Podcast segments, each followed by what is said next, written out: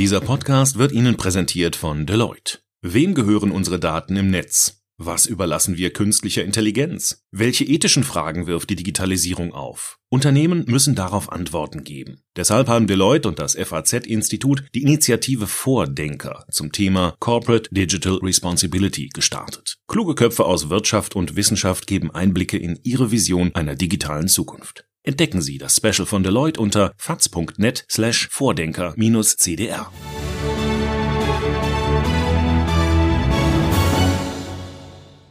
FAZ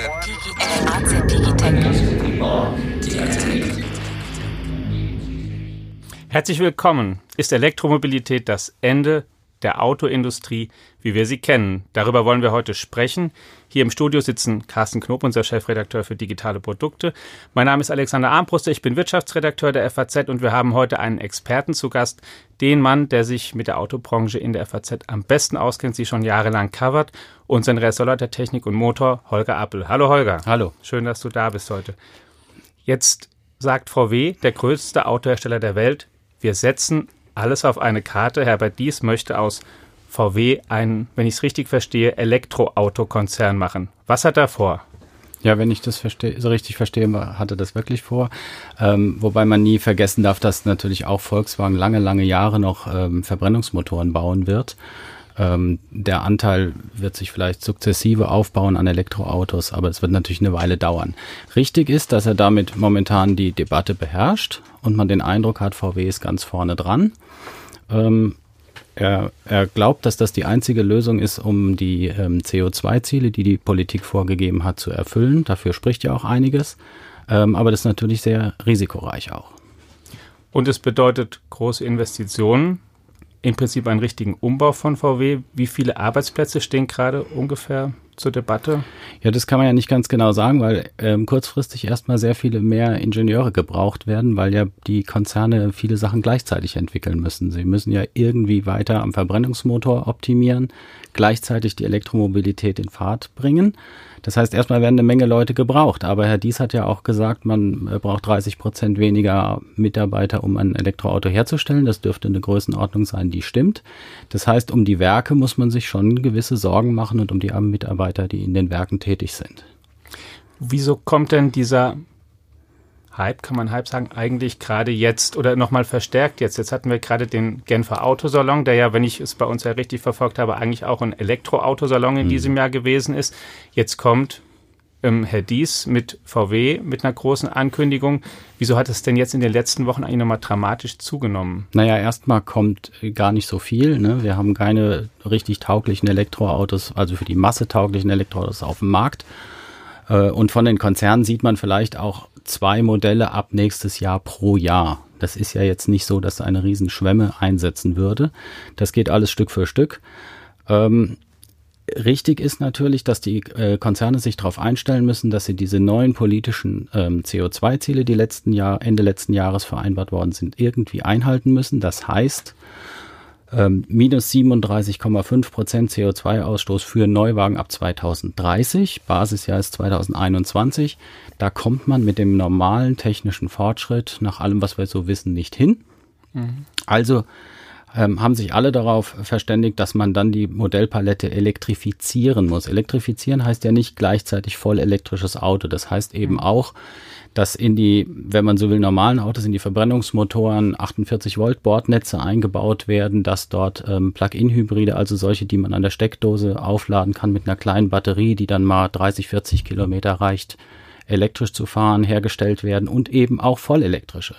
Und am Schluss muss man aber das Zeug auch verkaufen. Ne? Mhm. Denn wenn die Leute es nicht kaufen, wird das mit der Quote nicht, sondern kommt man auch nicht auf dieses Minderungsziel.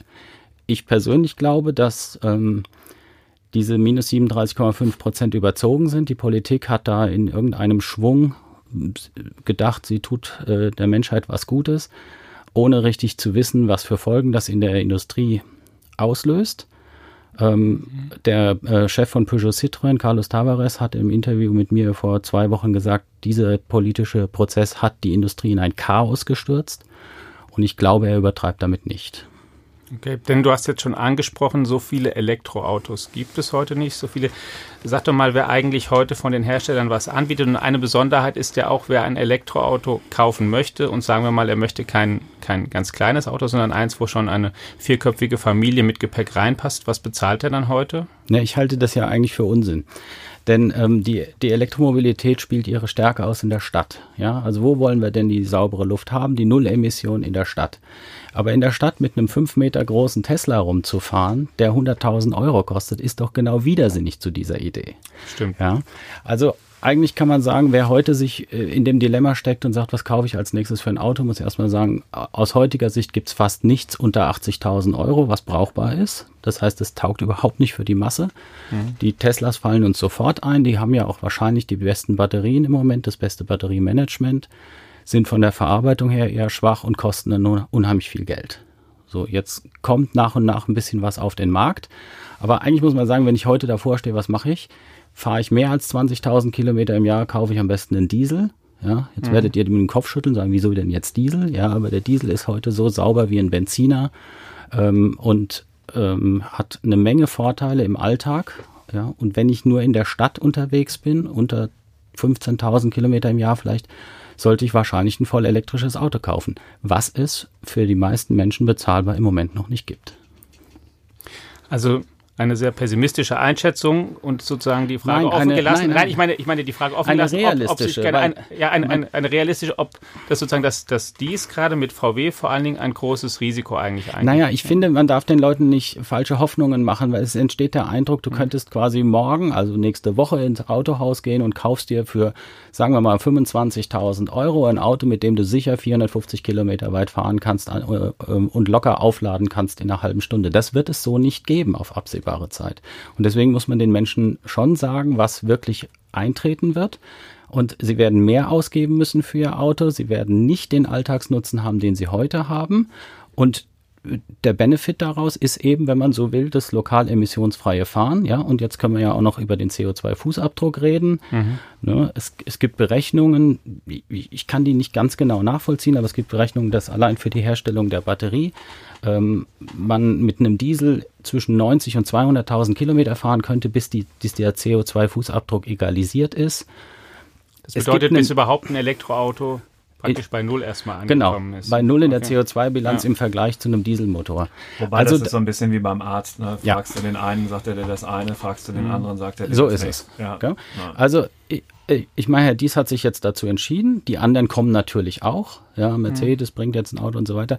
Ich würde mich nur nicht versuchen, vollkommen auf diese Technik zu verlassen, sondern eben diese berühmte Technologieoffenheit, die uns immer ausgezeichnet hat, fortschreiben und sagen, lasst die Ingenieure das entwickeln, wo sie glauben, dass sie zu dem Ziel kommen. Vielleicht fällt doch noch jemandem eine Brennstoffzelle oder ein synthetischer Kraftstoff ein, die funktionieren. Ähm, alles jetzt auf, das, auf die eine Karte setzen, halte ich für hochriskant. So, und das ist genau das, was äh, der Herr Dies von Volkswagen derzeit macht, der damit einen äh, Publicity-Erfolg nach dem nächsten erzielt und sich plötzlich als der grüne deutsche Autovorstandsvorsitzende feiern lässt, weil er sagt, hört auf mit dieser Technologiefreiheit, Elektro ist das Einzige, was es wirklich bringt, wir verzetteln uns total. Und ähm, geht der Vorwurf fehl, dass er das auch macht, weil er zum Beispiel bei der Brennstoffzelle viel, viel weiter hinten dran ist als Daimler zum Beispiel. Ja, wenn ich das richtig sehe, hat äh, der VW-Konzern gar keine. Na also, das ja. heißt, das ist ja eine, eine Argumentation, die schon sehr, sehr pro domo gerichtet ist und äh, er macht es ja nicht nur für seinen eigenen Konzern, sondern er hat auch einen Sprengsatz an den Verband der deutschen Automobilindustrie geschraubt, In der Tat. von dem er verlangt, dass die auf seine Linie einschwenken. Ja, was die vordergründig auch getan haben. Ja, sie sind ja am nächsten Tag ähm, rausgegangen mit einer Meldung, sie haben sich jetzt alle wieder lieb. Aber was man hinter den Kulissen hört, war das ein Burgfrieden, ja, weil natürlich die Industrie auch keine, kein Interesse daran hat, jetzt auch noch komplett selbst äh, gespalten aufzutreten, wo ihr eine Politik gegenübersteht, die ähm, auf die Industriebelange nicht mehr so viel Rücksicht nimmt, wie wir das mal äh, gewohnt waren und was mal ganz gut funktioniert hat. Genau, und wenn einer diese Karte virtuos spielen kann, dann war das ja immer schon der Volkswagen-Konzern nach meiner Erinnerung. Und der Herr Dies möchte jetzt also auch staatliche Subventionen dafür haben, dass Elektroautos äh, günstiger werden, weil er vordergründig damit argumentiert, dass dann eine breitere Masse mobil bleibt, worum er sich angeblich Sorgen macht. Was ist denn davon zu halten? Ja, ist wohl auch so. Der Herr mhm. Dies jetzt nicht persönlich, aber der Volkswagen-Konzern hat natürlich den Rucksack des Abgasbetruges zu tragen. Mhm. Und ähm, mit dieser Nummer spielt er sich ganz gut äh, in den Vordergrund mhm. und ähm, und äh, wie, wie du, glaube ich, gesagt hast, das grüne Mäntelchen umgehängt. Ja. Es, es bleibt aber dabei, dass die bis auf weiteres mal noch 80 Prozent Verbrennungsmotoren bauen werden. Was ich nicht schlecht finde, denn die haben einen solchen Fortschritt. Ich gebe mal gerne ein Beispiel, mhm. auch aus dem VW-Konzern. Dort läuft seit kurzem in dem Audi A6, also in einer ausgewachsenen Mittelklasse-Limousine, ein Dieselmotor, die nennen den EA 288 Evo, der dann auch in die nächste Generation Golf reinkommt der ist in, im Alltag gemessen mit 16 Milligramm NOx. Äh, damit man das einschätzen kann, ähm, der Grenzwert liegt momentan bei 168 und in der nächsten Ausbaustufe der Abgasgrenzwerte, die in zwei Jahren greift, ungefähr bei 120. Ja, das Auto hat 16. Das heißt, wir liegen dort auf dem Niveau eines Benzinmotors und super, super niedrig. Und deswegen glaube ich, auch so ein bisschen noch an eine Renaissance des Diesels, weil wir haben da fast keinen Schadstoffausstoß Ab, mehr. Aber glaubt die Industrie denn selber noch dran? Weil ich habe das Gefühl, weil ich natürlich aufmerksamer Leser von Technik und Motor bin, dass man das bei dir und uns und deiner Redaktion, dass man das da liest und, und man da auch vernünftig zu informiert wird. Aber die Industrie selber erzählt diese Geschichte doch überhaupt gar nicht mehr. Also jedenfalls nicht so, dass sie an mein Ohr dringt. Von Audi sehe ich e-tron ähm, Werbung. Ja, das ist ja auch natürlich im Moment sexier, ne? Ja. Klar. Aber der e-tron kostet 80.000 Euro aufwärts, fährt äh, im, im Alltagstest, die ersten Wagen sind ja in den Tests gewesen, 280 Kilometer ja, weit. Kannst du vergessen. Ja. ja. Ähm, jetzt fährst du mit diesem Auto von Ingolstadt nach Frankfurt und musst unterwegs eine Dreiviertelstunde lang an die Ladesäule, falls die Schnellladesäule dort parat steht. Und das mit einem 80 oder 90.000 Euro Auto. Am besten noch im Winter, wenn es kalt ist und so. Also ich kenne äh, Kollegen, die würden an der Ladesäule ausrasten. Na, ich sag dir, dass, wenn du heute die Kundschaft hast, werden wir über, zum Beispiel über Tesla schreiben, ne, dann kriegen wir, wir kriegen ja von denen keine Leserbriefe, sondern Fanpost hm. oder Anti-Fanpost, wie ja. du es auch immer nennen die willst. Polarisiert. Die polarisieren total. Hm. Ähm, und die frühen Kunden von heute, die nehmen auch alles hin. Dann ist halt das Kabel dreckig und liegt im Kofferraum, ist ja nicht weiter schlimm. Dann war die Ladesäule mal kaputt, ist nicht weiter schlimm. Ich hatte das Tesla Model 3, der hat er mir auf dem Navigationssystem angezeigt, nächste verfügbare Ladesäule, als er leer war, 43 Kilometer entfernt. Jetzt frage ich dich, wer fährt denn 80 Kilometer zum Tanken? Ja, niemand. Heute machen sie das, ja, finden das cool und nicht weiter Fans, schlimm und dann ja. setzt du dich, ja, die haben Fans. Mhm. Das sind nicht die Kunden von morgen. Ja. Die Kunden von morgen fahren heute einen Golf Diesel, der, damit fahren sie auch in den Urlaub, sie wohnen auf dem Land, pendeln in die Stadt, ja, der braucht sechs Liter, damit sind sie happy, geht die ganze Familie rein, die Getränkekiste auch, alles irgendwie stressfrei. Mhm. Und das wird die Elektromobilität, nach meiner Überzeugung, auf lange Zeit nicht liefern können. Also nehmen wir als erstes mal mit, dass Dieselautos und überhaupt Verbrennungsmotorenautos viel, viel besser sind, faktisch, als ihr öffentlicher Ruf es momentan sicher, ist. Elektroautos und die Elektromobilität deutlich hinter dem hinterherhängt, was in der öffentlichen Wahrnehmung sie vielleicht leisten kann. Ja. Volkswagen glaubt offensichtlich ja auch selbst nicht daran, dass sie das alleine hinbekommen, sondern Carsten, du hast es ja auch schon angesprochen, sie möchten Geld vom Staat, also vom Steuerzahler dafür haben. Einmal ist im Gespräch zum Beispiel 5000 Euro bis zu 5000 Euro Subvention für ein kleines Elektroauto, womit Volkswagen sich selbst auch erstmal meint und eben auch vor allen Dingen ähm, sich von den anderen Herstellern in Deutschland unterscheiden will. Auf offene Ohren stößt es, haben wir auch schon gerade besprochen in der Politik. In dieser Woche hat unsere Zeitung ein Interview gemacht mit dem Finanzminister Scholz und wenn man das liest und sich dann vor Augen führt, dass Volkswagen das gerade vorgelegt hat, das Papier, und dass ähm, dies auch Scholz getroffen hat und gesprochen hat, dann kann man eigentlich schließen, dass er ihn offenbar in dem Gespräch zumindest so weit überzeugt hat, dass Scholz, und ich zitiere ihn jetzt mal in unserer Zeitung, sagt, der Staat muss das mit einem Ausbau, also die Elektromobilität, der Ladeinfrastruktur und mit steuerlicher Förderung begleiten. Und er hat auch schon gleich einen Zeithorizont gesagt, bis zum Jahr 2030. Also ziemlich viel Steuergeld. Ziemlich lange. fließt ziemlich lange in der Hoffnung, dass das vielleicht gelingt. Naja, es gab ja jetzt schon Erleichterungen, die bis 2021 gelten und der Scholz mhm. hat, glaube ich, gesagt, Herr Scholz hat, glaube ich, gesagt, bis 2030 solle man diese verlängern. Liegt natürlich auch daran, dass äh, der Fördertopf knallvoll ist, weil es keiner abgerufen hat und so weiter. Ja, es, ist, es sind ja die, die ganzen Versprechen über die Elektromobilität der letzten Jahre nicht eingehalten worden. Ähm, lasst sie doch von mir aus auf Busspuren fahren oder so irgendwas oder in, mit dem Dienstwagenprivileg, um das ein bisschen anzuschieben. Aber jetzt eine direkte Subvention von dem billigen Auto von 5000 Euro halte ich für unmöglich. Das kann man doch nicht machen. Ähm, warum sagt Herr Dies das? Äh, die spanische Tochterfirma Seat hat heute bekannt gegeben, dass sie den Auftrag bekommen hat, aus dem Konzern einen kleinen Elektrobaukasten zu entwickeln. Und in der Meldung steht auch drin, das Ziel sei es, ein Basismodell herzustellen, was unter 20.000 Euro kostet. Ich habe mal gehört, sie wollen auf 18.000 runter, niedriger wird's nicht. Wenn man sich heute den Einstieg beim, äh, in den VW-Konzern anguckt, dann ist man bei etwa 12.000 Euro. Das heißt, am unteren Rand für die einkommensschwachen Schichten verteuert sich der, die Basismobilität um rund 50 Prozent. Ja. Na Was klar ist das ein Riesenproblem. Ja. ja. Aber deswegen kann man doch jetzt nicht, weil Volkswagen die Kleinwagen baut und Mercedes baut äh, eben die größeren, an der Stelle direkt aus meinem Steuergeld subventionieren. Das halte ich nicht für gut. Die sollen sich versuchen, im Wettbewerb durchzusetzen. Und was der Staat machen kann, ist ordentliche Rahmenbedingungen setzen und dann gucken wir mal, was daraus wird. Nur nebenbei wo werden die kleinen Wagen denn geladen? Man kann hier in Frankfurt ja mal durchs Nordend fahren oder durchs Westend. Da möchte ich mal sehen, wie die Leute in den Altbauten aus dem dritten Stock äh, ein Kabel aus dem Balkon hängen oder wie. Also bis jetzt sehe ich da keine Ladesäulen. Und wenn wir anfangen, großflächig Ladesäulen in die Innenstädte zu bauen, auch von mir aus in Berlin, das wird das Stadtbild nicht gerade verschönern. Da ist doch der nächste Ärger programmiert. Also, das wird wird vorankommen, na klar, weil die Politik es will, weil die CO2-Vorgaben sind, wie sie sind und weil das auch eben innerstädtisch irgendwie sexy ist und man hat keinen Lärm bis auf die Reifen und vor allem keine Abgase und so. Aber ich glaube noch nicht, dass das die ultimative Lösung wird für das Erstauto und für alle Einsatzzwecke und bis meinetwegen morgen. Ja, wir werden uns wundern, wie lange das dauert.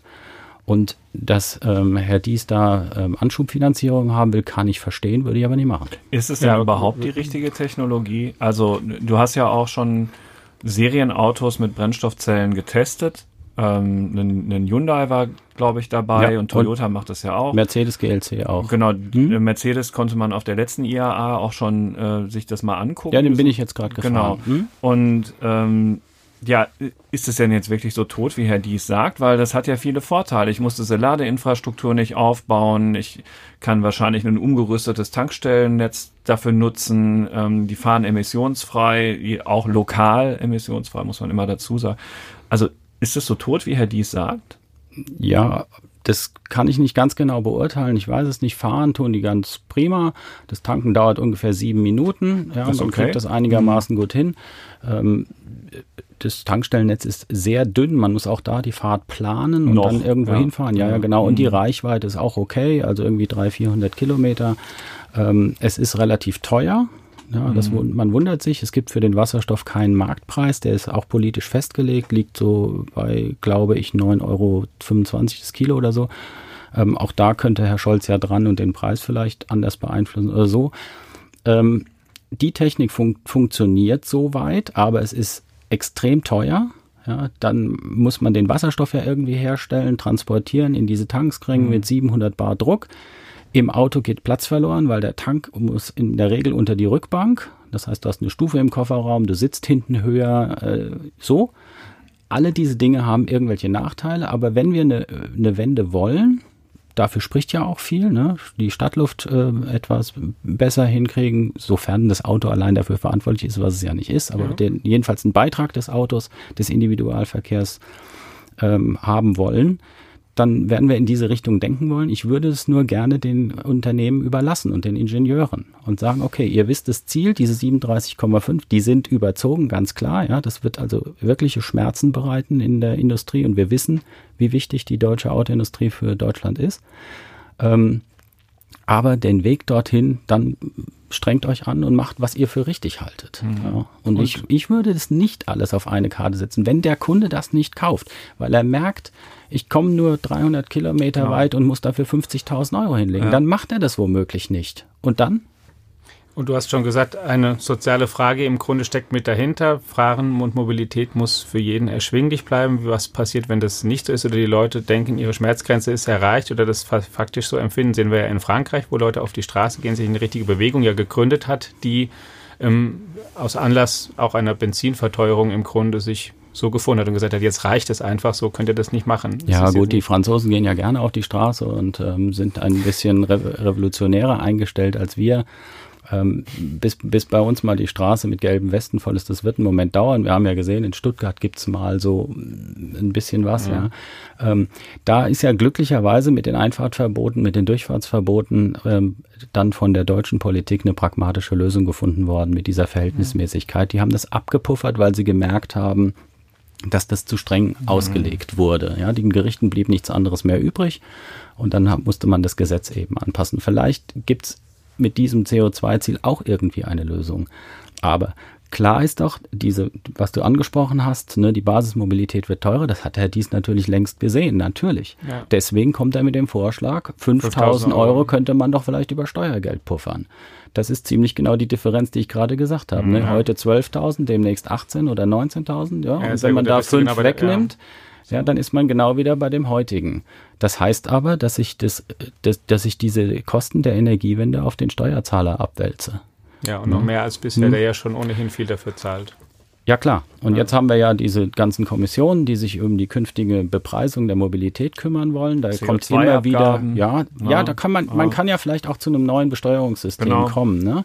Ja, dann wird immer gesagt, der Diesel habe ein Privileg. Ja, der Diesel hat an der Tankstelle ein Privileg, ein Privileg. In der Kfz-Steuer hat er aber einen Malus. Ne? Da wird er höher belegt. Das wird ja, gerne vergessen. Richtig, aber als langjähriger Dieselfahrer weiß ich natürlich auch, dass das an der Tankstelle schon mehr hilft, als das andere schadet. Wenn du viel fährst, ja. ja. Deswegen na, ja. fragt man ja immer, das ist das Auto für Vielfahrer. Ja, ja ist ja, ja, richtig. Ähm, Gut, die, die Autos machen Fortschritte. Feinstaub haben wir quasi keinen mehr, aus dem, weder aus den Benzinern noch aus den Dieseln, dank der Partikelfilter. Ähm, da ist man wahrscheinlich im U-Bahn-Schacht schlechter dran als auf der Straße. Das CO2 hat der Diesel einen klaren Vorteil, um die 20 Prozent, mhm. so über den Daumen. Und ähm, mit, dem, mit dem NOx kommen wir jetzt in Werte, die so niedrig sind, dass sie uns alle, glaube ich, nicht mehr stören kann. Dein Audi-Beispiel. Mein Audi-Beispiel, mhm. bei Mercedes mhm. läuft auch so ein Motor jetzt schon in der E-Klasse und in der A-Klasse hat er, ist er sogar auch in dem Bereich unten drunter. BMW hat das. Ähm, also ich würde das nicht so schwarz-weiß versuchen mhm. auszumalen, ja. Und ähm, wenn Herr Dies meint, das ist der Weg für sein Unternehmen, dann muss er, das, muss er die Leute eben versuchen mitzunehmen. Und man kann für die vielen, vielen Mitarbeiter bei Volkswagen nur hoffen, dass er einigermaßen recht hat. Und fürs ganze Land sogar. Ja. Und genau, also einmal für, für unser Land und dann würde ich gerne einmal jetzt nochmal den Blick über Deutschland hinaus. Wir haben jetzt viel über Deutschland gesprochen, auch, auch schon über in Europa, was wir da vorhaben und wie da die Rahmenbedingungen sind. Aber einmal den Blick mal in die weitere Welt, Holger. China ist für viele deutsche Hersteller auch schon mittlerweile der wichtigste Absatzmarkt. Die USA auf der anderen Seite sind auch ein sehr großer, sehr wichtiger Markt. Was passiert denn da in der Elektromobilität? Machen die das ganz anders als wir? Machen die das schneller, langsamer? Dass wir auch da mal ein Gefühl kriegen. Ja, China macht es deutlich schneller. Die verordnen das in den Großstädten. Ähm, Quoten oder Einfahrtverbote oder sowas.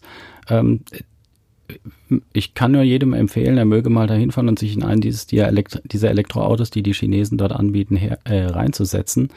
Damit fahren wir hier keine fünf Meter. Okay.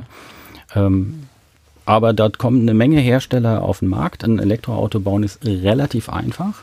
Ein leistungsfähiges Elektroauto ist wahrscheinlich schwieriger. Aber jetzt gucken wir mal. Ähm, die Firma Geely ähm, will, will, ja wahrscheinlich Smart einen Anteil übernehmen, wenn ich das richtig mitgekriegt habe. Die werden das wahrscheinlich morgen bekannt geben. Mhm.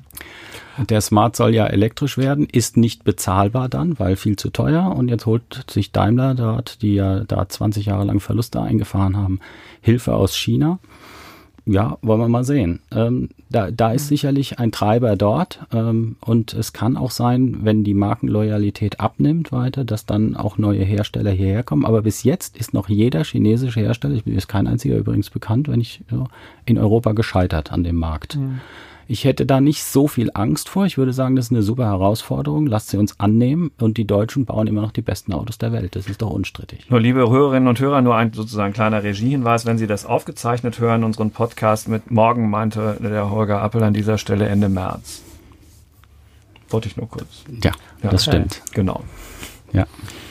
Also China, ein Markt, der, wo viele deutsche Unternehmen sehr viel Geld natürlich verdienen, die, die ähm, und auch sehr gefragte Autos bauen. Dafür brauchen wir keine Angst haben vor der Konkurrenz, die es bisher dort gibt, die aber einen großen Schwerpunkt auf Elektromobilität legen, mhm. einerseits.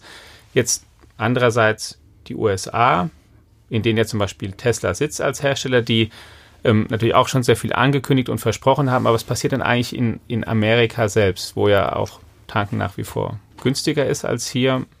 Naja, Amerika ist nicht Kalifornien, ne? oder genau. Kalifornien genau. ist nicht Amerika. Genau. Ja. Tesla macht da einen super Job, finde ich. Ähm, jedenfalls aus der aus Marketing-Sicht. Ähm, wirtschaftlich sind sie ja nicht erfolgreich bis jetzt. Ja. Das, das wird man mal sehen, wie sich das ausgeht. Ich halte ein Audi e-tron für das bessere Auto zum Beispiel ja, als, als den Tesla. Ähm, aber vom Markenimage her ist Tesla super. Und ähm, sie haben äh, eine Treiberrolle und ähm, nicht umsonst wären andere froh, diese Autos hätten sie schon mal vor drei, vier Jahren erfunden. Mhm. Wie weit sich das in Amerika durchsetzt, ich weiß jetzt gerade nicht, wie hoch der Anteil ist. Carsten, du warst ja mal dort mhm. eine Weile. Also so riesig ist das nicht. Ich nee, glaube, ja. dass die veröffentlichte Meinung und das, was die Kunden tatsächlich kaufen, in vielen Fällen noch auseinanderfällt. In Kalifornien äh, Fahren ist es nicht so. Da, da, da, hieß es ja. jetzt ja auch mal, die Verka Tesla verkauft dort mehr Model S als Mercedes von der S-Klasse. Das ist sicherlich so. Ja. ja. Die haben auch und sehr früh schon in San Francisco die Toyotas gefahren mit den Hybridantrieben und San Francisco fördert seit Jahren auch steuerlich diese Dinge und schon bei der Autovermietung war das vor Jahren so, dass man Hybrids und so günstiger bekam, mhm. weil ähm, die, die Stadt subventioniert hat. Die sind da einfach gedanklich weiter. Ja. ja. Ja, genau. also ja. ich finde, da in den Wettbewerb kann man sich aber auch gut einlassen. Ja. Mhm. Und ähm, die, die amerikanischen Konzerne an sich haben ja nichts auf der Pfanne. Also General Motors und Ford ist ja da auch Weit fällt dran, jetzt ja. fällt jetzt nicht gerade durch besondere Innovation in diesem Bereich auf. Mhm. Ja. Ich glaube, bei Ford dauert es ja. noch ein, anderthalb, zwei Jahre, bis er ein äh, halbwegs brauchbares äh, von Grund auf als E-Auto entwickeltes Auto kommt. Ja, also bis also, jetzt ist an, an da der ist nichts Front zu nichts sehen, zu die sehen. sind da einfach hinten dran. Ja. Also für China gut gerüstet, für Amerika gut gerüstet, aus Sicht der deutschen Hersteller. Eine auch finde ich spannende Frage, möchte ich auch noch einmal ansprechen. Und zwar, wenn wir ein E-Auto bauen und uns mal die Wertschöpfung angucken, bis jetzt ist viel Autowertschöpfung eines in Deutschland hergestellten Autos in Deutschland. Künftig, aber für eine, also bei einem E-Auto ist die Batterie eben ein sehr großes Element.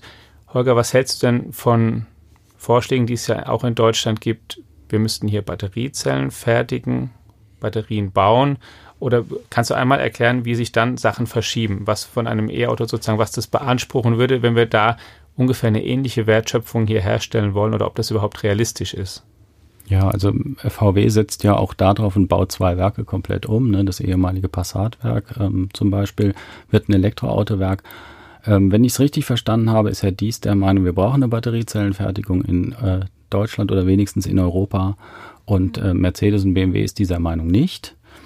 Ja, würde ich sagen. Herr Dies wird es aber auch nicht alleine machen. Nein, wird er nicht alleine machen. Das ja. Risiko ist viel zu groß. Ja. Und zwar vor, aus, äh, aus folgendem Grund, weil man eigentlich annahm, so irgendwie ist die Chemie und die Physik sind da einigermaßen ausgereizt. Aber vielleicht gibt es ja jetzt doch irgendwann mal einen Sprung, wenn ganz viele Leute daran forschen.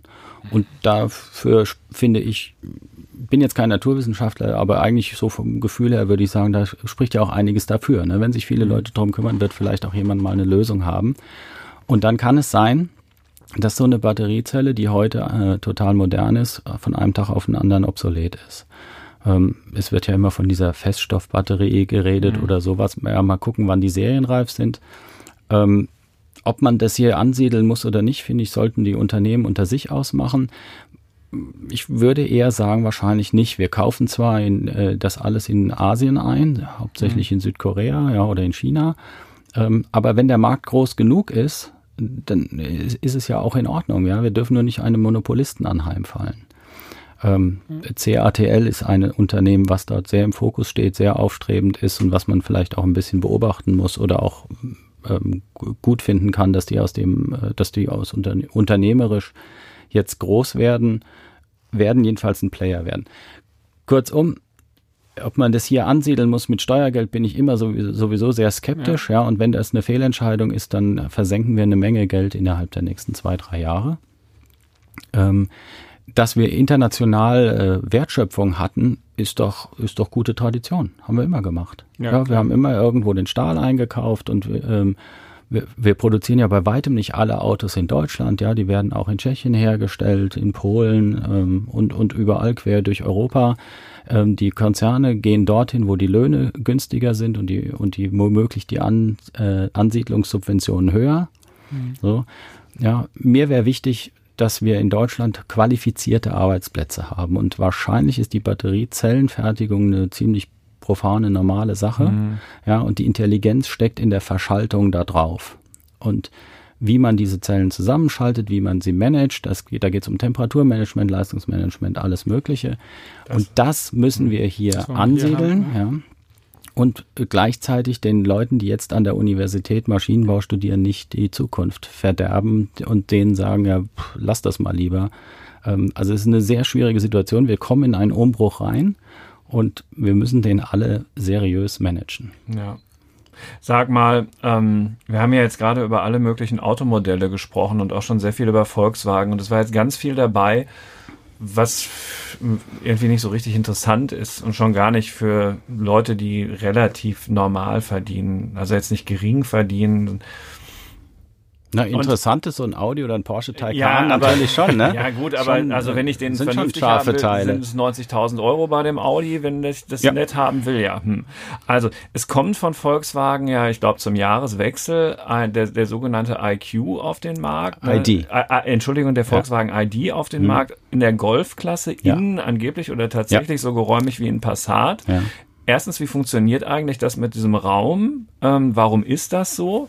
Und zweitens, ist das ein Auto, das man sich genauer angucken sollte, wenn man jetzt im Markt ist für ein neues Auto? Lohnt es sich darauf zu warten? Also das Auto wird, denke ich mal, im Januar oder Februar so mhm. ungefähr auf die Straßen kommen, das äh, 2020. Ähm, warum sind die Autos innen größer als außen, wenn man so will? Ja, auf jeden Fall äh, haben sie eine bessere Raumausnutzung, als wir das heute kennen, weil eben der Motor wegfällt der Verbrennungsmotor mhm. wegfällt und ähm, die Elektromotoren kompakter bauen und auch direkt an die Achsen gebaut werden können. Insofern gewinnst du Gestaltungsraum in, in der Tat und ähm, äh, auch ähm, du gewinnst auch Raum im, im Design. Mhm. Also du kannst, wir werden neue, ganz neue Designsprachen sehen. Und ähm, als ich die beiden Wagen vor ungefähr einem Jahr äh, gesehen habe bei Volkswagen hinter dem Vorhang, da stand der neue Golf mhm. und der ID nebeneinander. Und da muss man sagen, oh je, da, da, da, sieht so ein ID doch eigentlich aus wie ein Apple iPhone 10. Okay, also der Golf und, sah und alt der Golf äh, sah alt aus okay. schon, ja. Und also war das der Golf, den es immer noch nicht gibt? Das ist der Golf, den es immer noch nicht gibt und der wahrscheinlich auch, der, der, der im November kommen sollte und wahrscheinlich ein bisschen Verspätung ja. hat. Ähm, ja, also wir werden dort neue Formen sehen. Mhm. Und wir werden innen drin ein neues Platzgefühl haben. Und für die Freunde, die Techies und so, die haben natürlich auch Spaß an den großen Bildschirmen, die dann da drin sind und so. Das wird schon eine andere, andere Welt. Kostet? Nur, ja. Nicht 80. Nein, hm. nein, aber ich 40? 40? Okay. Ja, vielleicht auch irgendwie paar. Sie sagen ja immer, ähm, auf dem Niveau eines gut ausgestatteten Golf Diesel.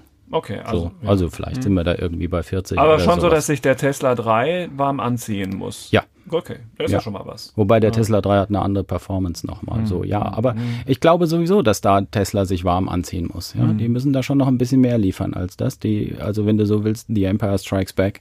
Ja, gut. ja.